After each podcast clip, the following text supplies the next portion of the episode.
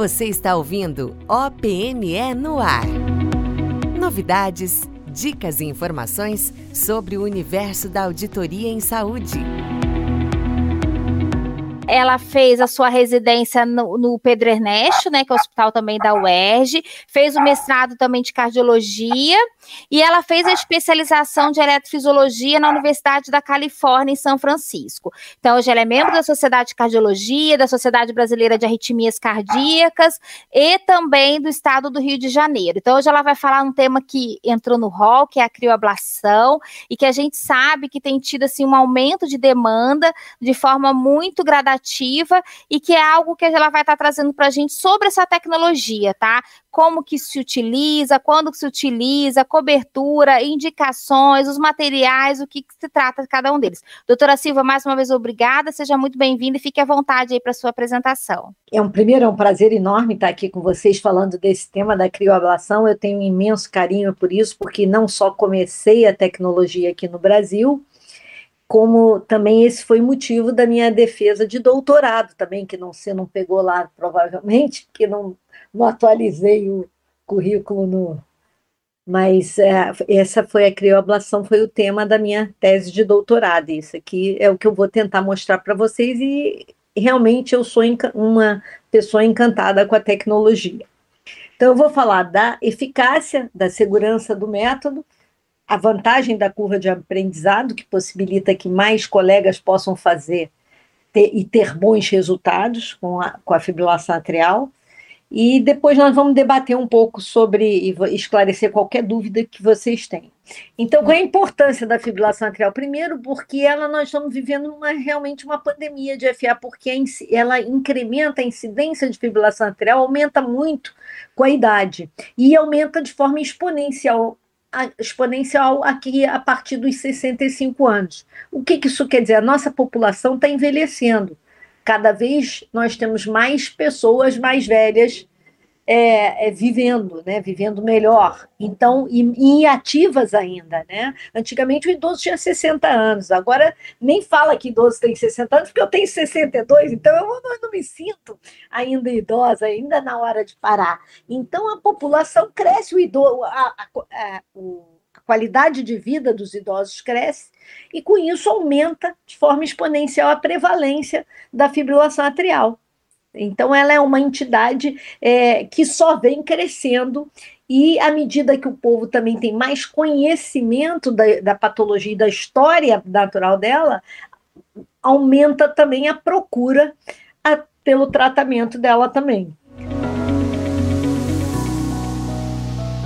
Por que, que ela é tão importante, a fibrilação, tratar a fibrilação atrial? Primeiro, porque ela dobra a mortalidade de qualquer outra patologia que vocês tenham, ela aumenta em cinco vezes o risco de AVC. E ela é, por si só, a principal causa do AVC cardioembólico. E, além de tudo, aumenta também o risco de insuficiência cardíaca. Então, ela traz consigo uma série de comorbidades, né? E muito importante, porque o AVC, às vezes, é um AVC não tão extenso, mas você limita a, a vida, a vida produtiva daquela pessoa. E qual é a história, essa história natural? O porquê da importância da gente, da gente tratar e mexer com ela ainda numa fase mais inicial? Porque se você olhar a história, a patologia começa com extracístoles, o paciente tem só extracístoles. E aí ele vai fazendo umas taquicardias atriais, e aí ela, ele entra em fibrilação atrial paroxística. Se você não fizer nada, ele vai virar persistente. E se ele não fizer nada, ele vai virar permanente. E o que, que isso significa? Que à medida que você vai tendo mais fibrilação atrial e ela vai evoluindo da forma paroxística para a forma persistente, o que, que vai acontecendo? Você vai remodelando o átrio desse paciente. E à medida que você remodela esse átrio, o que, que você tem? Mais fibrose nesse átrio.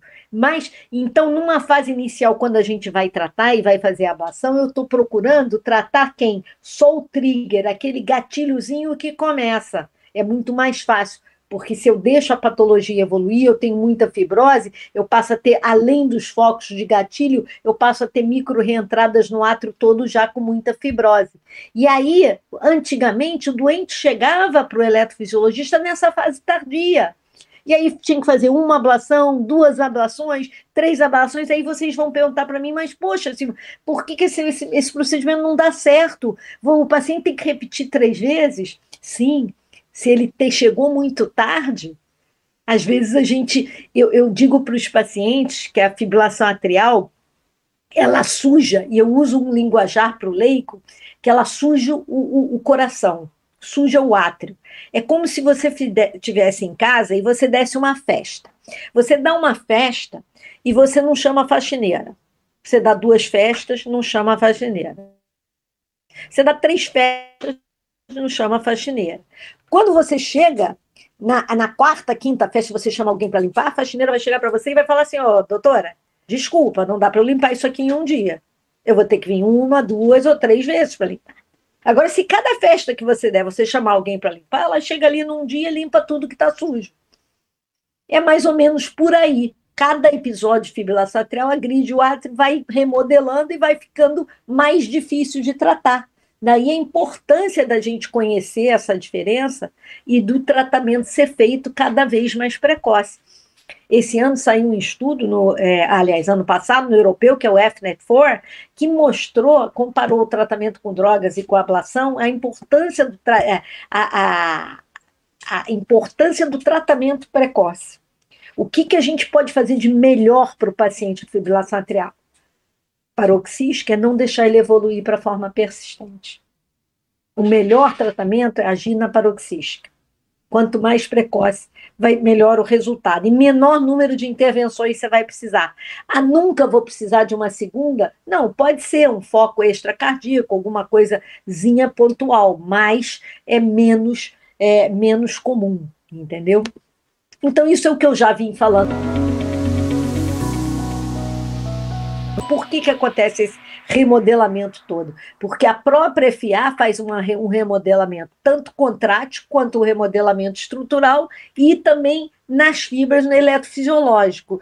Com isso, esse remodelamento vai alterando tudo, muda a, a, o tamanho do átrio, aumenta a dimensão do átrio, essa, esse, esse, essa distensão do átrio causa mais fibrose, que por sua vez volta, faz mais circuito, que mais circuito faz mais FA, e aí a gente entra nesse movimento circular que cada vez vai tendo e piorando. No átrio, se você fizer uma lâmina, você no átrio, na, no paciente em ritmo sinusal, aqui à direita você vê o átrio, a lâmina, quanta célula. Embaixo, aquele átrio todo remodelado, já olha tudo aquilo de fibrose. É muita fibrose, então o resultado não pode ser igual, entendeu? Primeiro, qual é a indicação, então, da gente fazer ablação na fibrilação atrial? Por enquanto, por diretriz, a ablação fica no paciente que está sintomático. Isso está começando a se estudar em uma tendência a poder tratar ele ainda antes de sintomático, até porque uma das grandes dificuldades é você definir sintoma, porque o paciente se adapta. Então, por exemplo, o paciente é, vai cansando, vai andando uma distância, começa a diminuir o que ele andava, se ele corria, ele corre um pouco menos, cansa um pouco mais, mas ele pensa, não, eu estou envelhecendo, não, meu joelho está doendo, então ele vai se adaptando e não vê que o sintoma está mudando. Às vezes aquele paciente que jogava tênis, jogava pra caramba sozinho, passa, não, prefiro jogar dupla, estou começando a cansar. Aí você pergunta, você sente alguma coisa? Não, não sinto nada é porque então caracterizar esse sintoma também é difícil. Mas, enfim, uma vez que você consiga caracterizar esse sintoma, qual é a indicação? Observem aqui nessa indicação da última diretriz europeia que a indicação de ablação versus o tratamento antiarrítmico já é primeira linha de tratamento. Com a escolha do paciente, ele pode escolher, se ele é um paroxístico, essa indicação ainda está em classe 2, mas é uma indicação. Se ele é um paciente já persistente, né, aí a classe já é como primeira linha o 2B.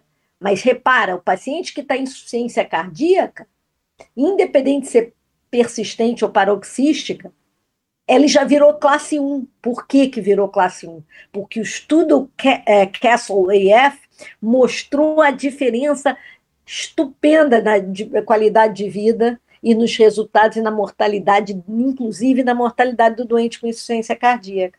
Por isso que ali ele já entra aqui em cima como classe 1. certo?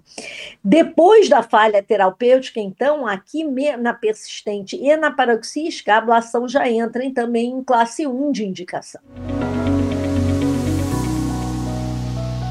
Qual é a técnica que se faz? As várias técnicas foram, foram ao longo do tempo, a, cardio, a radiofrequência começou primeiro, então vinha se fazendo, e no início começou a se pensar o doente com mais fibrilação, com a fibrilação atrial mais persistente, o que, que eu tenho que fazer? Eu tenho que queimar muito, tenho que fazer linhas, eu tenho que queimar os ossos. Mas uma série de estudos provou que não adiantava, não fazia muito mais diferença quando você fazia o isolamento das veias pulmonares onde nasciam aqueles focos iniciais, comparado com quando você fazia, além do isolamento, uma série de linhas. E essas sé séries de linhas adicionais, com a tecnologia que se tinha, às vezes criavam alguns bloqueios que faziam com que, depois da ablação do FL, tivesse um ataque cardíaco reentrante em volta daquelas linhas de bloqueio. É a taquicardia atrial esquerda pós-ablação. Então, estudo para cá, estudo para lá, a verdade é que no ponto até hoje não existe vantagem em você fazer essas linhas adicionais. E, e, a única coisa que a diretriz manteve como classe 1 é de que o que, que é mais importante? É isolar as veias. Independente de que técnica. Você acha, ah, não, mas ele já está persistente, ele tem mais focos de FA fora da veia. Independente se você vai fazer é, a ablação fora da veia, o isolamento das veias é a classe 1 de recomendação para ablação. Por quê? Porque 90% dos focos, 95% dos focos da estão ali naquela região.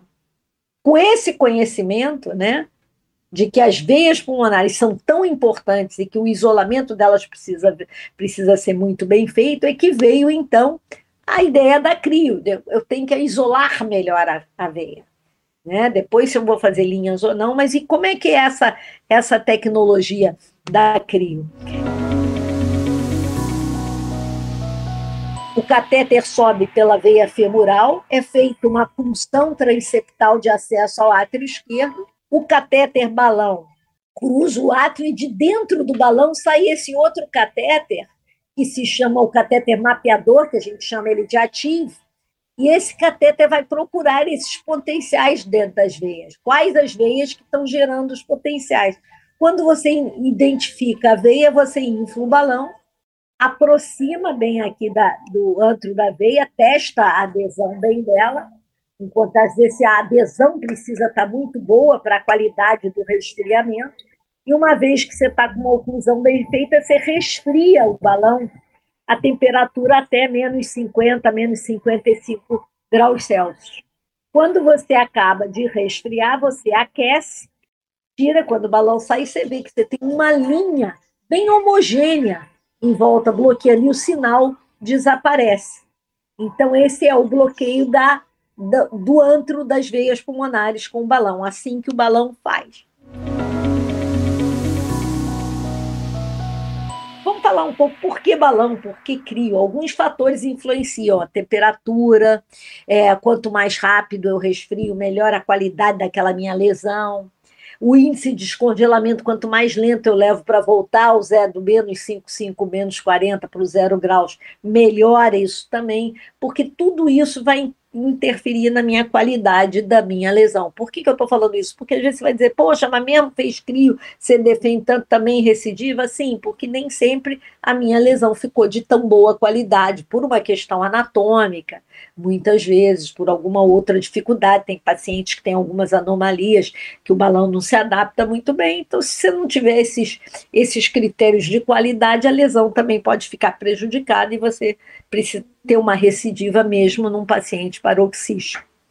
A lesão por, é, é, é, por crio, ela, ela tem três fases, né? quatro fases. A hipotermia, né? que é o bloco é, elétrico transitório, depois vem congelamento, que você congela, faz gelo no meio intra e extracelular, depois ela tem a fase de descongelamento para finalmente chegar à morte celular daquele tecido que se dá por dois mecanismos, apoptose ou mesmo necrose e necrose. Aqui nesse vídeo vocês podem ver como é que é a morte quando você é, a fase de hipotermia, quando você está abaixo de 32 graus, chegando a perto do zero, as células e membranas das organelas dos miócitos cardíacos vão se tornando menos fluidos. E aí altera toda a bomba de íons. Perdem a capacidade de transporte, diminui a velocidade de polarização, diminui a amplitude do potencial de ação, potencial de ação vai diminuindo, diminuindo, você vai ver até que quando você vai zerar a linha. Cada vez ele vai ficando mais lento, lento, até parar. Isso é na fase ainda de hipotermia, já causando lesão. Depois, a segunda fase é essa fase de formação do gelo, né? Que os cristais se formando com resfriamento dentro da, da no meio intra e extracelular. Esses cristais de, de gelo vão criando um desequilíbrio osmótico, né? Aí a célula vai desidratar, vai murchar, vai encolhendo. Aí essa alta concentração do, do soluto dentro da célula vai destruir a célula. E no meio intracelular também, esses gelos, esses cristais de gelo vão facilitar a ruptura, e tem uma hora aqui que vocês vão ver que a célula, pum, estoura. E aí é a morte celular. Essa morte celular, e por dano tanto intra, por cristais de gelo, tanto no meio intra e extracelular. No descongelamento, quando também acaba de é, é, é, é, formar essa lesão, porque na hora que está descongelando, é, fica como um caleidoscópio. Sabe o gelo? Derrete, junta um pedaço com o outro, e aquelas mudanças dos cristais na hora que ele está reaquecendo também serve para destruir é, a membrana celular e me, melhorar a qualidade da lesão como um todo comparando a biofísica da radiofrequência, né? A radiofrequência adiciona calor, causando a injúria celular. E reparem que o ponto de maior aquecimento vai se distanciando do catéter, enquanto que aqui na crioablação, o ponto de maior congelamento vai ficando sempre maior, mais perto do catéter, então a gente tem menos risco de lesão de tecido adjacente. Outra vantagem, uma das vantagens da CRIO, que como ela, ela preserva a matriz de colágeno e elastina, por causa desse mecanismo mais localizado de resfriamento. E isso que a membrana celular fica mais íntegra. Se a membrana fica mais íntegra, eu também tenho menor formação de trombos para embolizar, certo? Além disso, outra vantagem é que se a, a média e a íntima também estão preservadas, eu tenho menos estenose de veia. E a mais temida complicação de nós eletrofisiologistas é a fístula atriosofágica, né? Isso aqui, como eu também preservo colágeno e elastina, eu tenho uma certa proteção também. Um estudo experimental em esôfago de porco, em que eles mediram a força necessária para perfurar o tecido com radiofrequência pré e pós-radiofrequência, a força era muito menor, enquanto com a crio, a força necessária para perfurar era, era semelhante pré e pós a crioterapia. Tudo isso por causa dessa preservação da membrana, que é, que, no meu ponto de vista, é, é uma grande vantagem da tecnologia. Outra coisa dessa, a, qual é a, você vai dizer só vantagem, não tem nada que ela faz que a outra tecnologia não faz?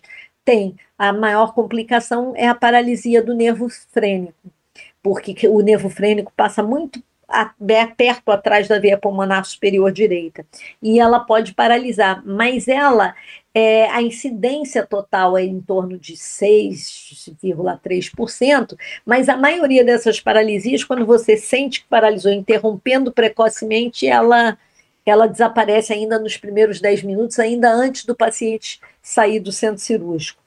Quando ela dura, ela dura, a maioria vai até um mês e, e resolve. Uma minoria, menos do que 0,2%, é, persiste após é, um ano, que são pacientes que aí podem vir a precisar de uma fisioterapia respiratória e tudo isso. Eu tive é, duas paralisias transitórias de 10 minutos, os pacientes não tiveram nenhuma consequência depois que saíram, e tive apenas uma que durou pós-procedimento, ainda, ainda na fase inicial de uso da tecnologia. A incidência da complicação mais temida é de 1 em cada 25 mil. Com, quando nós tínhamos 505 é, mil pacientes feitos no mundo, a, a, a distribuidora do catéter, né? Ela fez um levantamento mundial do número de fístulas, que é a que nós todos mais tememos, e foram 18 fístulas, uma suspeita e uma fístula pericárdia esofágica, total de 20 em 505 mil pacientes, que dá uma incidência de 0,004% ou 1,25 mil. É uma complicação rara, né? É a temida, mas ela é rara. E o que, que eu tenho de evidência dos meus resultados? Bom, o primeiro estudo, o pivotal, foi o primeiro que foi é, a, quando lançaram, fizeram os primeiros trabalhos, foi pelo Dr. Parker em 2013. E ele comparou, então, a tecnologia com drogas. Né? Então, não teve dúvida, é, a crioblação foi uma alternativa ao tratamento farmacológico, assim como era a radiofrequência, também uma bastante superior ao tratamento farmacológico para controle da fibrilação atrial. O estudo mais importante que veio depois foi o do que consagrou o uso e o aumento da, da, do uso da tecnologia, foi o estudo Ice de 2016, feito na Alemanha pelo Dr. Cook, em que ele comparou aqui sim a radiofrequência com a, com a crioablação, e nesse estudo vocês observam que os resultados foram semelhantes né, com segurança eficácia, e era um estudo desenhado para ser um estudo de não inferioridade, e o estudo foi não inferior. As complicações é, de crio foram men menos é, complicações vasculares, menos daquelas taquicardias pós-ablação, porque não faziam as linhas adicionais, é, menos tamponamento, a incidência de AVC era semelhante, Aqui o nervo frênico, vocês veem que tem um pouco mais com a crio, porque essa é uma complicação da crio mesmo. Mas no quesito segurança, eficácia e segurança, foi um estudo de não inferioridade e as tecnologias se mostravam, mostraram comparáveis. Numa subanálise desse estudo, quando eles foram olhar é, outros parâmetros de reinternação, reintervenção, rehospitalização global e cardiovascular e cardio, necessidade de reinternar para cardioverser e ter ou a qualidade de vida, houve melhoras significativas, os resultados da CRIO foram um, superiores, certo? Com uma redução de 20% na interna, é, hospitalização por qualquer causa, menos hospitalização cardiovascular e é, menos reintervenção. Isso foi muito importante, menos em reintervenção, quer dizer, certamente a carga de FA, os resultados estavam sendo obtidos é, com, até com alguma superioridade naquela época. Mas nós temos que lembrar que a outra tecnologia também continuou correndo atrás e melhorando os seus critérios de segurança e eficácia. Mas tinha essa superioridade e uma facilidade de execução. E o que, que eu acho mais importante? É isso, é a facilidade de execução. O que, que eu quero dizer? Você antes liberava, vamos dizer, uma, uma, uma ablação com radiofrequência no interior, no médico que não tem um volume. Aí você libera uma outra radiofrequência com o doutor Maurício Scanavaca no INCOR, que tem um volume estupendo. E aí, óbvio, o resultado não pode ser igual. Quando fizeram Fahrenheit e mostraram que esse resultado era igual, era igual por quê? Quem estava fazendo eram os escanavacas do mundo. Eram as pessoas com muita experiência. Então, os resultados são iguais, sim, com os eletrofisiologistas com muitos anos, com um volume muito grande. Mas quando ia para a periferia, o que, que vocês deviam ver quando vocês estão liberando? Poxa vida, fulano pede mais. Porque é diferente. Era uma curva, é uma curva muito mais complexa da radiofrequência. E aquele paciente, ele está. É má fé? Não, não é má fé. Ele precisa, às vezes, fazer uma, duas, três. E quando se foi botar, comparar as duas tecnologias nesse estudo em 2017, que eu acho fantástico, ele tentou comparar as tecnologias de acordo com os centros que faziam.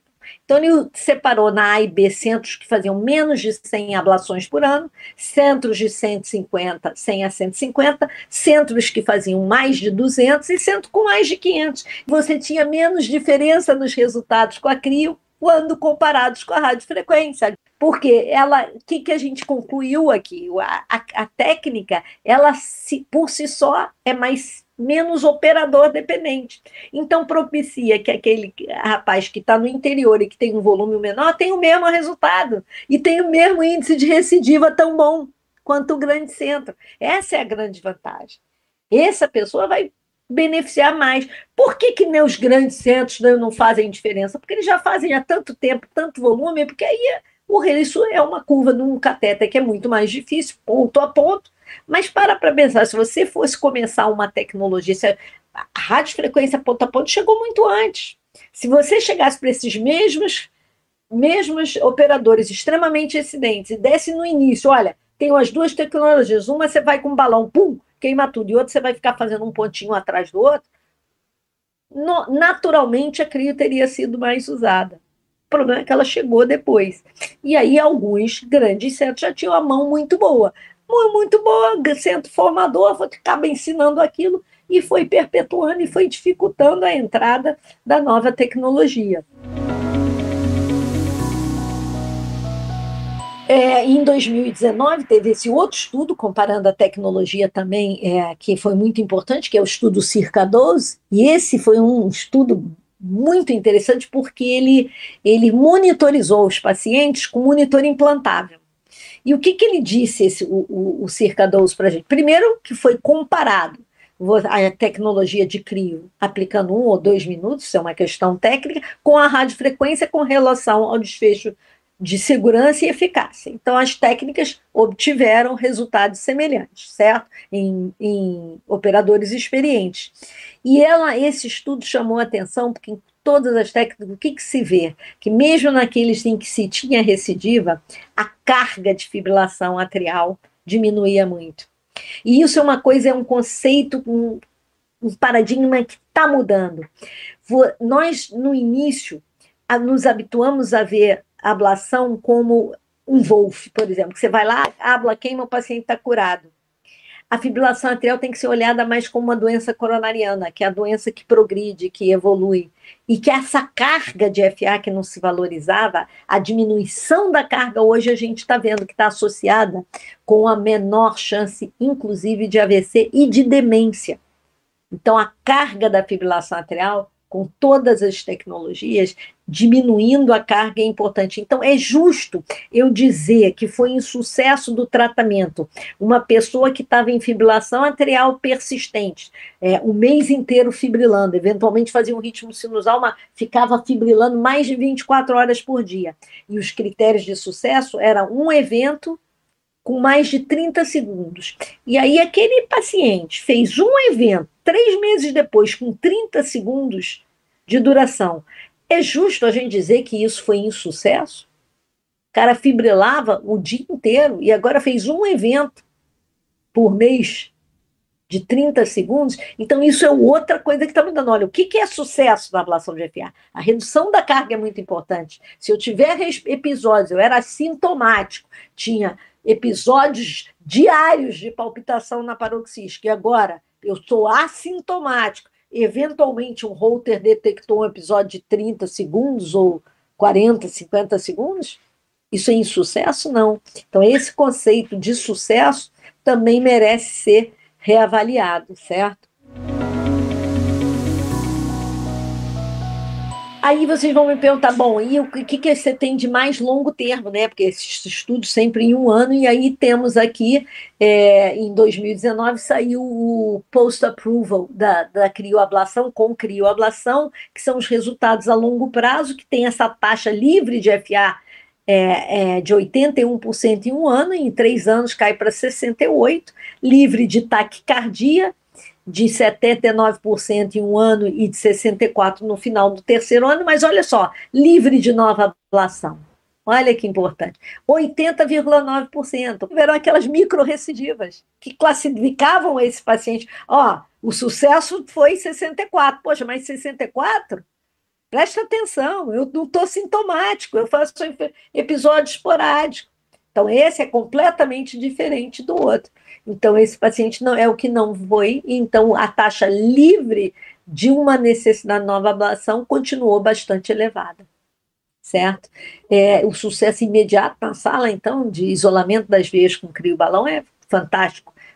É muito difícil a gente não conseguir um isolamento. Pode recidivar, mas o isolamento imediato a gente consegue com mais facilidade. E o stop post approval, quantas complicações volta aqui o nervo frênico naquela mesma taxa, confirmando aquele negócio que uma minoria, uma, é, se resolve ainda naqueles 10 primeiros minutos, cai para 3% é, com menos no primeiro ano, e ali no final do terceiro ano, 0, teve um caso só que perdurou com paralisia do nervo frênico. Bom, fibrilação atrial, então o balão só vai para as veias pulmonares, então ele está consagrado na fibrilação atrial paroxística. Bom, Silvia, e a persistente? Bom, a persistente você não brigou direito na época, dentro da liberação do rol, como é que é esse negócio da persistente? À medida que os estudos mostravam que aquelas linhas, depois que a gente apresentou para aprovar, que aquelas linhas adicionais feitas ponto a ponto, além do isolamento em volta das veias, fazer linha de teto, linha embaixo, linha aqui, não mostravam uma melhora na, no resultado na, na, de recidiva com relação à recidiva, então, ó, se o importante se consagrou que o importante é a gente conseguir isolar bem as quatro veias pulmonares, então por que não usar o balão, que isola tão bem? E aí começaram os estudos também na persistente. Esse foi um estudo de tondo, 486 pacientes na, feito na Itália, em 37 é, centros, e o que, que ele viu? Uma taxa livre de ele usou fibrilação atrial persistente, persistente de longa duração. E as taxas semelhantes, mesmo na persistente, semelhantes ao que se tinha na radiofrequência ponto a ponto. E aí foi a partir desse, desses resultados é que se constatou mais ainda que a pedra fundamental, cornerstone, como eles chamam nos trabalhos americanos, para a ablação da fibrilação atrial é você ter um bom isolamento da veia outro estudo grande, já que em 2019, também 2018, esse foi o CRIO 4 Persistent, também só com pacientes é, de fibrilação atrial per, persistente, aqui 61%, resultados semelhantes. Interessante desse CRIO, é, CRIO 4 per, Persistent, é que eles não tiveram nenhuma paralisia de nervo e o isolamento também imediato atingido em 98% dos casos. Também no, no, na fibrilação atrial persistente, esse estudo mostrou si, é, sintomas, melhora significativa de todos esses sintomas: palpitação, tonteira, aceleração do coração, falta de ar, cansaço, tudo melhorou. Melhorou também a atividade física e mental e mostrou também melhora naqueles questionários de qualidade de vida outro estudo muito importante, foi apresentado nos Estados Unidos em 2020 já, que foi o Stop Persistent, né?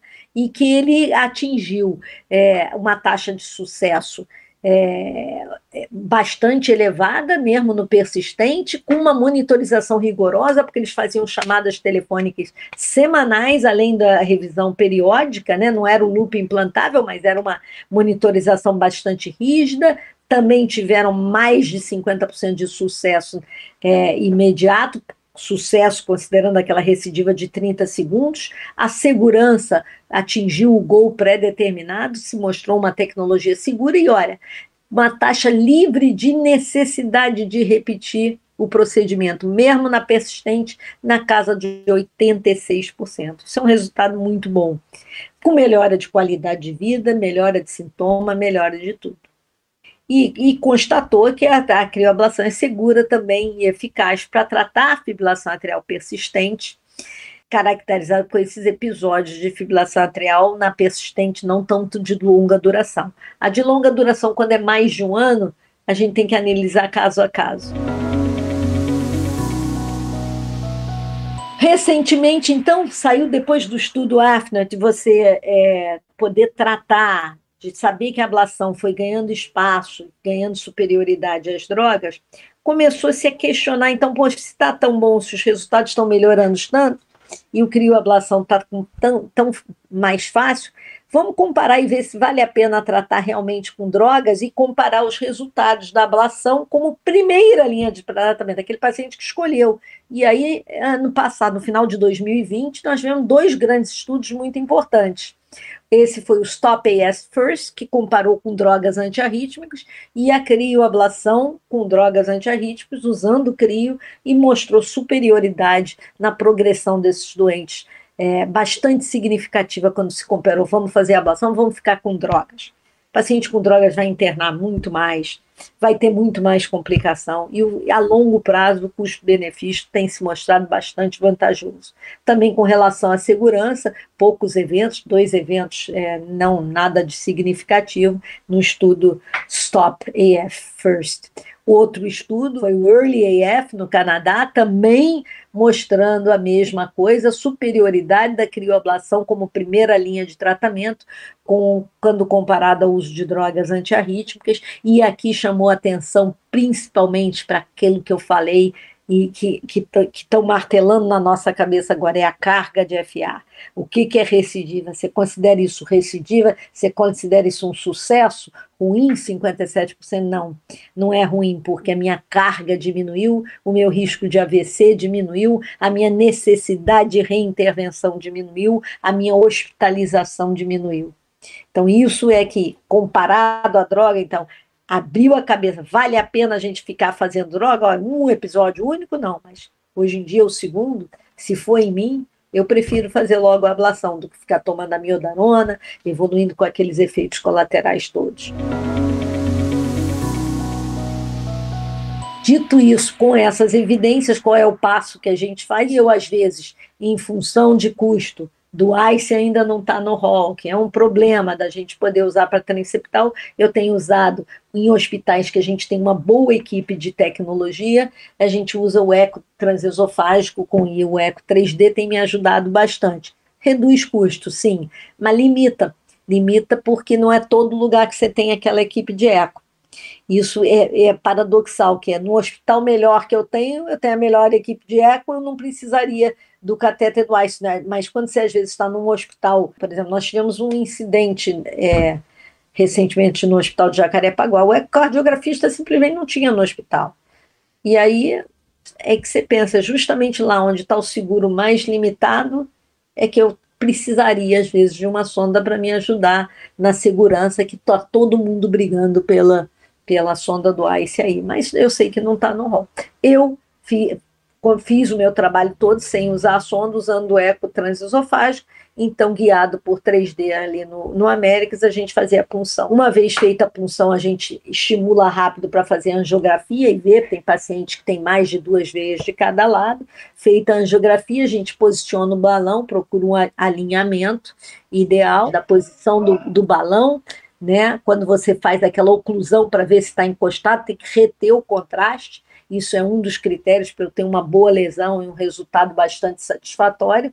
Então, essas são as posições ideais. Eu também, com essa equipe já mais diferenciada, eu consigo, para diminuir fluoroscopia e diminuir é, contraste, às vezes o doente não pode tomar contraste, eu consigo ver se a minha oclusão está boa pelo eco que eu vejo aqui o balão inflado e tá, não está bem posicionado, aí que eu reposiciono, some o vazamento ali em volta, mostrando que a posição está satisfatória. Eu faço três minutos na primeira aplicação. Se eu consigo ver rapidamente que eu já desconectei a veia, eu faço só uma aplicação por veia. Hoje a gente consegue ter um tempo de, de balão, um tempo de ablação em torno de 15 minutos para fazer as quatro veias. Quando você tem demora mais para isolar, eu faço uma segunda aplicação de um, de dois ou três minutos. Às vezes, quando não dá para ver, porque para conseguir uma boa oclusão eu tenho que avançar muito o cateter mapeador, aí eu faço as duas aplicações independentes, duas aplicações por veia. São feitas com uma temperatura chegando até menos 55 graus no máximo. Tá? Aí depois de isolada a veia, a gente estimula para ver se o resultado tá, imediato está bom. Então a gente sabe, o bom do balão é que a gente vê. Segurança de nervo frênico, é, a gente estimula, tem que fazer estimulando, e tem um, um eletrodo que a gente bota numa posição para estimular enquanto você está nas veias direito. Você congela e estimulando para ver o diafragma mexer. Qualquer alteração nesse potencial interrompe a aplicação com a redução, depois daquele estudo circa 2, que a gente não precisava fazer quatro minutos de aplicação, dois minutos, a incidência de lesão de nervo frênico tem diminuído bastante. Tem gente que nem mais fica tão neurótico com o frênico. Então, não, né, estimular o frênico não impede a visualização do, do momento do isolamento com a CRI.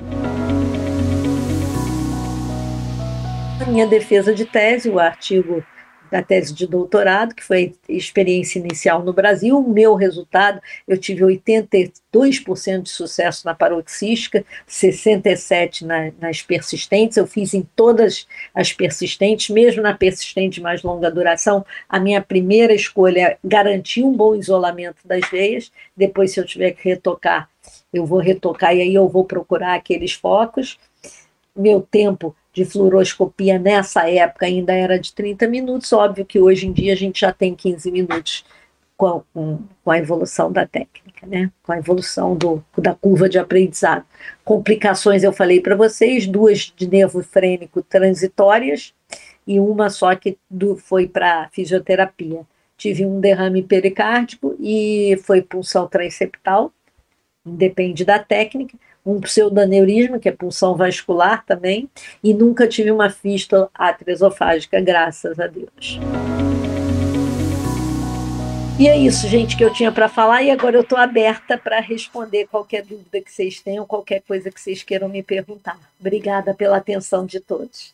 Ô, doutora, a gente que agradece, é, estamos com alguns questionamentos aqui, é, ou alguns que fizeram, já foi respondido durante a aula. É, uma das questões aí, voltando lá pela o tipo de indicação, eu vi que tem a FA paroxística e a FA persistente, que foi até o trabalho aí é, que fez sobre a crioablação. No rol da ANS, é, entrou a nomenclatura crioablação para FA paroxística. Então, hoje, a, as operadoras, as fontes pagadoras, elas têm liberado para essas questões. Mas ela também tem indicação para FA persistente? Eu vi que tem. Essa é a primeira pergunta. E existe algum outro tipo de arritmia em que a crioblação ela realmente é muito mais efetiva? Olha só, é esse, esse eu estava apresentando essa defesa da CRIO na ANS, sabe? E no rol da ANS tudo. E eu acho que isso foi uma bobeada da nossa sociedade na hora de fazer o pedido. É porque naquela época a gente não tinha, quando começou o processo, e tudo no rol demora muito. No, quando começou o processo, a gente ainda não tinha as evidências dos resultados semelhantes, entendeu? Então, começou-se o processo com a evidência que você tinha no momento. Você vê que as, as evidências começaram a sair depois de 2018 muito perto da liberação. E quando a gente dá entrada num pedido no rol, é muito antes, vai para a MB. Então, isso foi uma falha, porque na, era, era o que a gente tinha quando deu a entrada.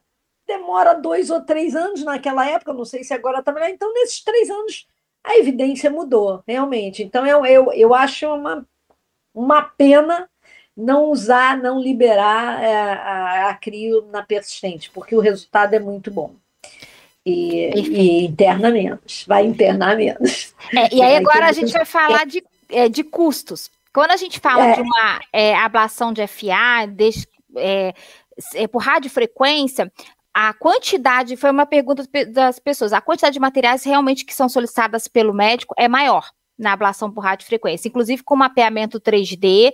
Eles pedem também o termômetro esofágico, e hoje a gente está com maior dificuldade para conseguir o termômetro esofágico capaz de reprocessamento, e o descartável acaba ficando muito caro. Então, em termos de custo, considerando que o produto vai ser totalmente descartável, a, a crioablação ela tem um custo inferior, sim, hoje em termos de custo. É, que várias pessoas perguntaram sobre isso. Isso sem considerar o reprocessamento, porque alguns serviços eles reprocessam processa os materiais, né, os catéteres diagnósticos, aqueles materiais que são passíveis de processamento, como os conectores, que têm a autorização da Anvisa para fazer isso. Em relação ao termômetro esofágico e mapeamento 3D, há necessidade para usar na crioblação? Olha só, o que, que acontece? O americano usa, né? Porque ele é segurança sempre. Óbvio que qualquer você tendo disponibilidade aumenta a segurança. O que, que a gente vê? Como a CRIO não vai tanto para a parede posterior, o risco de fístula é menor. Então, se você disser para mim, você vai fazer sem termômetro, eu prefiro fazer crio do que a radiofrequência sem termômetro. Eu tenho mais medo da radiofrequência sem termômetro do que da crio. Na crio eu acabo nem pedindo, eu economizo ali. Porque não tem, é muito difícil, é muito raro. Agora, se eu tenho verba Sobrando é óbvio, é sempre mais seguro. A gente tem que pensar muito na medicina defensiva, né? A gente fica com medo de processo. enfim, eu tenho mais segurança de não usar o termômetro com a. Até porque o que, que a gente viu? Ele oscila muito pouco. Quando a gente usou o termômetro, ele, ele oscila é, é pouco. E as lesões que foram encontradas, às vezes, de úlceras pós, elas foram. A gente não conseguiu fazer um cut de temperatura, um nível em que diga a partir desse nível você tá, tem maior risco. Então, os trabalhos que saíram divergiram. Então, a importância do termômetro na CRIO, na minha opinião, não tenho evidência para te dizer isso. Se você for discutir, às vezes, talvez com o André, ele vai dizer de jeito nenhum que eu moro. Mas, na minha opinião, faz menos, é menos necessário. Tá? Não, não faço questão de usar o termômetro com a CRIO. É, realmente, os é... médicos não têm pedido na crioablação e nem o mapeamento 3D. É, é o mapeamento 3D não tem ainda para CRIO. Qual é a vantagem quando surgir? É porque o mapeamento 3D ele vai te permitir não usar fluoroscopia junto com ICE. Então, o mapeamento 3D que usa com a radiofrequência não é compatível para usar com a CRIO? Não, hoje não. Hoje Perfeito. ainda não. Ah, e em relação. Mas estão vindo, tá vindo... estão vindo equipamentos é, é, a meta é poder fazer isso para não usar fluoroscopia, para você passar a navegar, mas aí é AIS, mapeamento 3D, é aquilo tudo que é, o custo vai lá para cima, e aí a briga não, não é só comigo. Mas, óbvio, que se eu não preciso mais usar capote de chumbo, ó, beleza. Mas isso eu brigo muito. Eu também eu acho que isso protege mais a mim, médica, do que o próprio paciente fosse propriamente dito. Mas quem gosta diz assim: ah, não, qualquer flúor é é prejudicial, pode dar câncer, pode dar isso. Quantos doentes meus tiveram com câncer? Talvez eu não, não tenha sido informada, né? Porque a gente vai ter câncer lá na frente. Será que foi minha ablação que foi culpada daquele câncer? Eu não vou saber disso. Não vou saber te dizer. Fluoroscopia está associado, tá, mas aí a tua ressonância, teus outros exames, raio-x, enfim, é, é complexo isso, né? Mas Perfeito. Se conseguir botar um custo razoável, o problema é que o dólar, do jeito que está, tudo tá para a gente está muito caro, né? Perfeito. Mas é... hoje ele navega sem o eletroanatômico. Isso, e, eu tenho visto. E a isso. outra pergunta que você me fez sobre crio para outras existe alguma. É, até tem uma pergunta complementando: é, se considera que a crioblação vai substituir a ablação por radiofrequência, ou pode ter casos que uma tecnologia é mais indicada que a outra, que é aquela questão que a gente Exato. tinha perguntado. Tem, existe algum tem caso? casos? Tem casos em que uma tecnologia, por exemplo, a ablação convencional sem ser de fibrilação atrial, que você não vai fazer na veia, você tem que fazer com um catéter pontual. Em que casos se pode usar o catéter de crio, mas que eu acho que não está no rol, porque nem... esqueceram dele também. Crio focal. A criofocal, em alguns casos difíceis de taquicardias ventriculares complicados, mas é aquilo, não deu certo com a radiofrequência, não consegue estabilizar, por exemplo, um tipo específico de taquicardia ventricular grave, taquicardia no músculo papilar aquele musculinho fica balançando. Então, a gente tem, o mundo tem tentado fazer com crio focal, porque ele cola na hora de aplicar.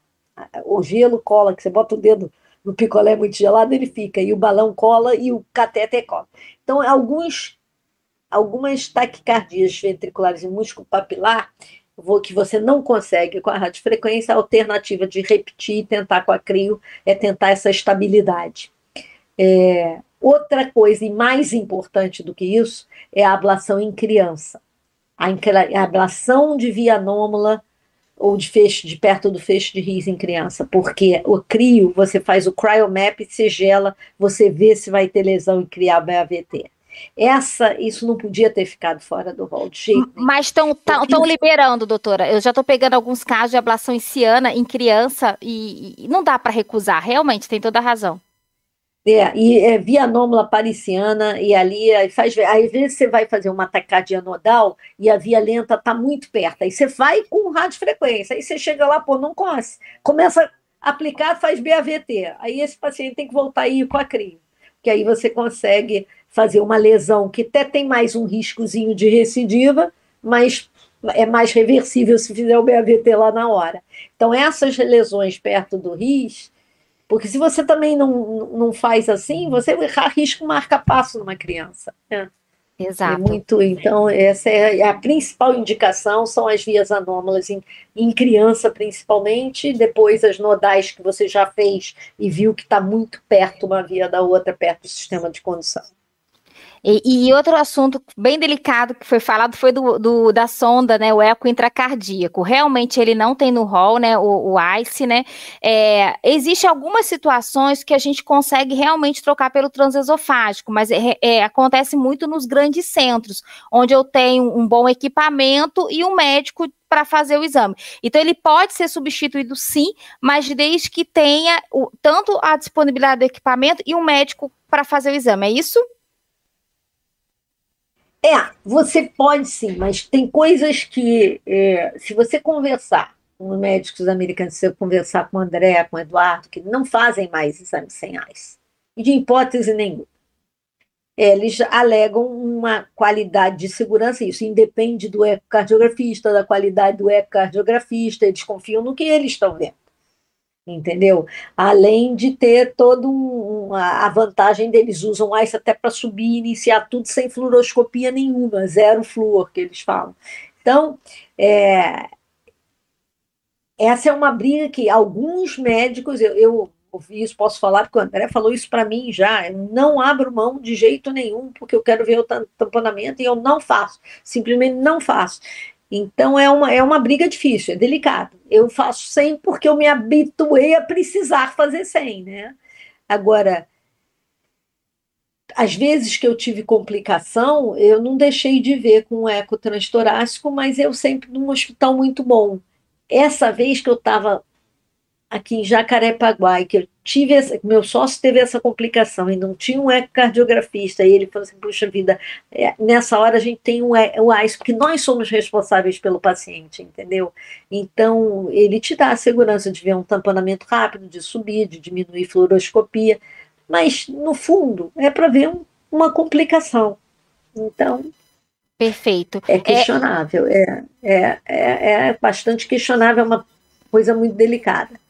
Eu sei que a sociedade vai brigar para que seja liberada para todo mundo. Agora, a verdade é a verdade. Estados Unidos tem isso a um preço. Para a gente chega aqui é um preço exorbitante, realmente. São é. 14 mil reais a mais no custo só de uma sonda. É, exatamente. Ah, e é uma sonda que não tem proibição da Anvisa para reprocessamento. Em alguns serviços, a gente consegue essa validação da Anvisa para reprocessar. Reduz ah. o custo. Eu, eu acredito assim, é, tem aumentado muito o volume de ablação, é, de modo geral, de arritmia. A gente acredita pela capacitação dos médicos, tudo isso tem aumentado. Desde que a crioablação entrou no rol, também já vem acontecendo. É, é, foi muito importante o fato de que tem muito reprocedimento de ablação de FA, e, e a gente acredita que com a crioablação, pelos estudos científicos, esse, essa quantidade de reprocedimento vai diminuir. Então, a questão do custo, a gente tem o custo, é, a redução de custo a curto prazo e tem a, a, médio e longo prazo. Claro que aqui foi bem, muito bem colocado, em grandes centros em que o médico tem um volume grande de ablação, ele tem uma taxa de sucesso muito maior, então vai praticamente igualar a crioablação. Mas a gente sabe que não é a realidade do Brasil. O Brasil é muito grande, né? E eu costumo dizer, né, que é, com, quando ela demanda muito do operador, a gente fica muito preocupado. Fala, ah, esse paciente vai voltar em três meses, ah, esse paciente vai voltar em seis meses. E isso realmente acontece. E no Sistema Único de Saúde, esse procedimento é, da crioablação, ele vai entrar? Não entrou? Nada? Bom, ainda não entrou porque o balão não é reprocessável mesmo. Não tem como ser. É, não é. É, então o INCOR que faz muito sistema, é, ele ainda ele vai fazer entrar agora, começar a usar, mas assim, ele, por que, que ele não usou logo de cara, o Maurício não usou no INCOR? Por causa do não podia reprocessar, e lá eles reprocessam e o custo diminui assim. No, no Rio de Janeiro, você deve saber do problema daquele processo que houve, daquela denúncia, aquele escândalo. Então, nenhum advogado no Rio deixa a gente usar nada. Para você ter ideia, eu trabalho na UERJ, né? É, hospital universitário, o sistema, o, o, o, departamento jurídico da universidade não deixa a gente usar. Realmente Melhor, o custo aumenta, é, não, aí não tem como. Não, perfeito. Aí o Rio, o Rio ninguém consegue fazer nada, a gente faz meia dúzia de casos de ablação é, uma, é uma coisa que tem que dar um jeito disso entrar no sistema de, de, saúde de alguma maneira. Como que a gente vai conseguir? Eu, eu, acho que é mais difícil. Foi tão difícil entrar no rol, imagine no SUS. Não sei é. como é que vai ser, mas a, é. a, a verdade é que esse povo está adoecendo, está internando, está deixando de ter realmente acesso a uma, e é um paciente que pode ter um AVC e que vai sair muito mais caro para o SUS do que se for é, tratado precocemente, né? exatamente. né? Não, e o que eu digo, se você pega o cara no paroxístico, olha que você evitou. Olha é. quanta insuficiência cardíaca, taquicardiomiopatía que evolui para insuficiência cardíaca, aquele ato, quanta AVC, quanta... É uma pena, isso é... Eu acho que a gente precisa amadurecer muito ainda, né? Porque eu, é, na hora que for que bater no Conitec, ele vai dizer, putz, o produto é bom, mas eu não posso pagar. Por quê? Porque a gente não tem esse estudo de, desse paciente que vai, que volta. É, é, eu acredito que a gente vai chegar lá, mas ainda precisa amadurecer, né? Tanto na, na, na saúde suplementar, mas principalmente ainda no Sistema Único de Saúde. É. Uma é. última pergunta: a crioblação acarreta maior risco de trombose? Uma pergunta que veio aqui. Menor, né? Bem menor. menor. Bem menor do que a ablação por radiofrequência, como foi é colocado. É, da lesão de membrana, daquela desnaturação da, da, da membrana celular, da camada da íntima do vaso, de tudo isso. Então é menor. Perfeito, doutora. Foi excelente, esclarecedora. Eu te agradeço mais uma vez a oportunidade e a gente Obrigada vai se falando.